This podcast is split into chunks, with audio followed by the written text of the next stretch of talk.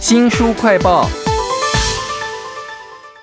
台湾人所引以为傲的自由和民主啊，总是伴随着呛虾、打脸、互相伤害。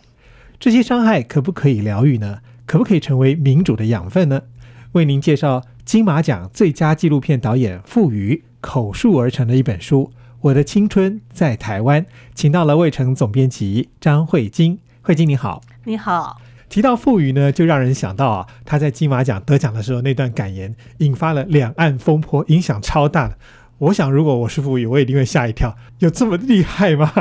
很有趣的是，他在这一本《我的青春在台湾》的口述书里头啊，其实他的心境有很多层次啊，跟我们想象中在台上铿锵有力的争自己的主张好像不太一样。对对，实际上我第一次看到他的时候，是在他得奖之后第一次公开放映会上。当时我看到他的时候，我也很惊讶，因为他看起来非常的内向，他说话并不是很有力，不是那种气场很强的人。所以当时我就非常惊讶，说：“哇，在这个金马奖颁奖典礼上一席话。”造成惊天动地的影响的这样子的一个女生，竟然是这样一个非常内向的女孩子。她不断的在反思跟内省。哦，她家里其实小时候是一个我们现在会讲说所谓的泛蓝家庭啦，但是她小时候并没有很清楚的认知，说他们家政治的认同，因为她父母亲是东南亚来到台湾的华侨，偏向保守或者偏向支持国民党，哈，就比较认同就是大中国的这样子的想法。但是她小时候从来不知道说这跟外面的人是有可能。不一样的，所以非常有趣哈。就是说，他从自己家里的这个同温层的小泡泡，第一次走到外面去，好接触到讲台语，然后他无法沟通的对象，然后被在学校被排挤，透露了自己的政治立场之后，跟同学吵架，就是这个过程对他来讲是一个漫长的发现，说原来有人跟我不一样，一直到他大学开始拍纪录片。所以，我们看这个《我的青春在台湾》的时候，我觉得大家不要先把自己的统独立场投射到他身上去，对，其实很没有意义，因为他一直在变，他在一直在发现。他在这本书里头，甚至还讲到说，金马奖发言风波之后，香港社会运动人士说：“啊，请你来替我们香港说几句话。”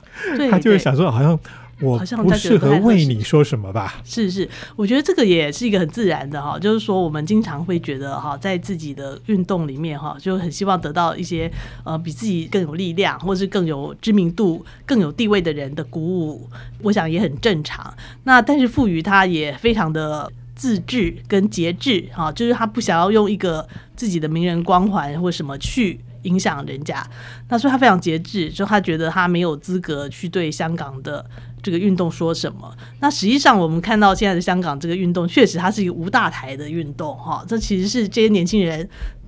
用自己的行为去做出来的，然后其他人就自然的为他说话。所以我觉得傅予在那个时候，他非常清醒的说，他觉得他自己不适合做这个说法。这个是我觉得这是非常理性的，如同你一开始说的哈。如果我们民主不需要一直用打脸、呛虾来陈述哈，就是你可以提出你希望的，然后对方可以拒绝。这也是我为什么要推荐这本《我的青春在台湾》啊，看看这个纪录片导演傅予他的心里面在想什么。其实我觉得他做了一件很重要的事情是。他至少有去试过，去了解、去记录，然后再来反思。呃，一定有很多人是用那种某种自己的投射去看他，说他是台独。有很多种人都是自己下的标签嘛，应该先放下来哈。他的经历里头，您刚刚有稍微提到一下他的出生背景。对，那我觉得最有趣的是，他之所以会关注政治的不同，然后彼此的伤害，其实是因为他自己也曾经遭遇过类似的事。例如，他就有讲到说，他在野草莓运动的时候。他到了现场，发现。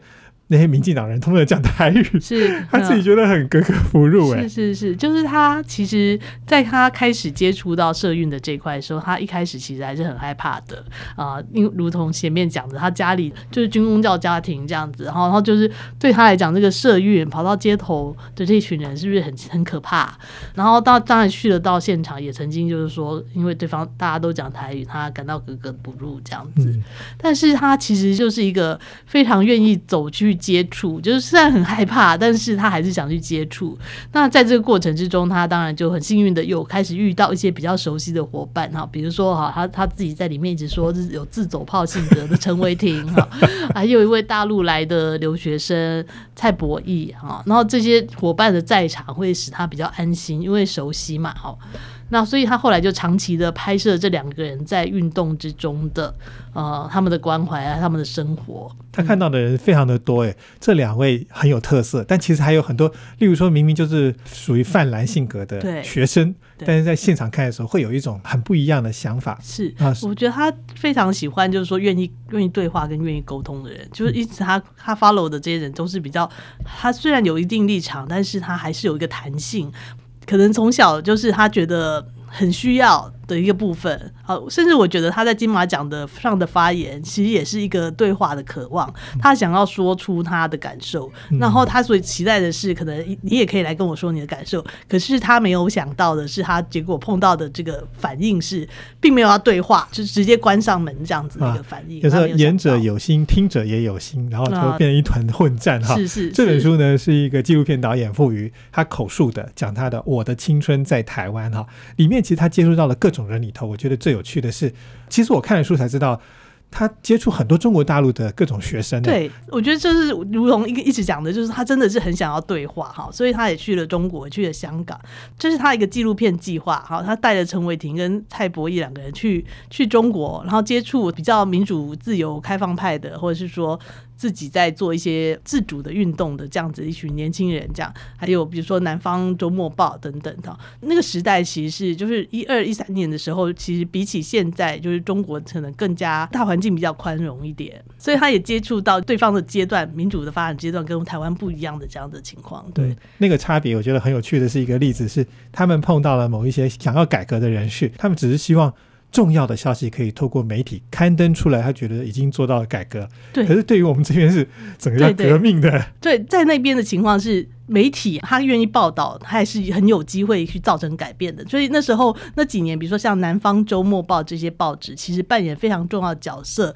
就是他们用一些报道文学呢，把一些呃弊案或是问题揭发出来。所以对于这个他们访问的这个老记者而言，这个就是已经是非常重要。可是台湾当时面临的情况是媒体被控制了啊，所以他们需要更大的改变这样子。所以两岸在民主的进程其实是速度不一样，但在对话的时候，你才会发现说，哦，原来他们在这里，我们。在那里哈，对，这本书是赋予这位纪录片导演他所口述的书《我的青春在台湾》。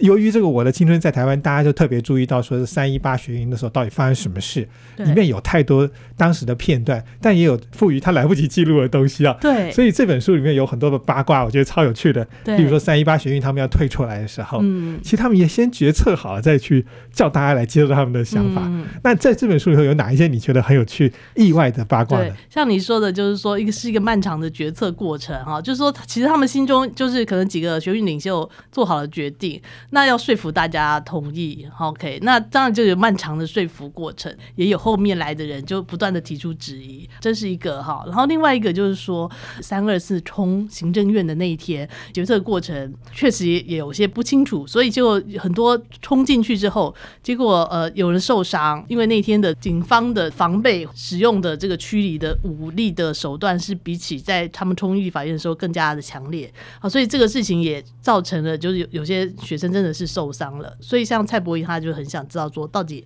这个决策是怎么做成的？那这里我也可以补充一下哈，其实还有另外一位纪录片导演姜伟华，他的片子叫做《街头》哈，那这他正好就拍了另外一面，他就有拍到这个冲行政院的过程。所以其实如果我们能够这些纪录片导演，我觉得是非常非常棒啊，就是他们都很有醒思的能力，然后去真实的记录这一些。如果我们能够广泛的看的话，这个对我们自己的民主社会进程是很有帮助的。你刚刚讲到那一部另外一个纪录片叫《街头》哈，对我想起来这一本《我的青春在台湾》里头，因为傅予他也是一个学习者，他一直想要学更多的纪录片的技巧。他也提到好多的影片，例如说他讲到一个左翼的一个记事，如果我必须死一千次，还有超多有趣的纪录片。如果大家有兴趣的话，可以看看这本《我的青春在台湾》，看看这些年轻人他们在冲撞的时候，其实重点真的不是说他最后是一个。台独教主之类的东西了，对对对，那是个那个标签是不重要的，所以这个成长的过程哈，以及就我们每个人身上一定也都有的，在这个民主社会中成长的过程，是我们最珍贵的。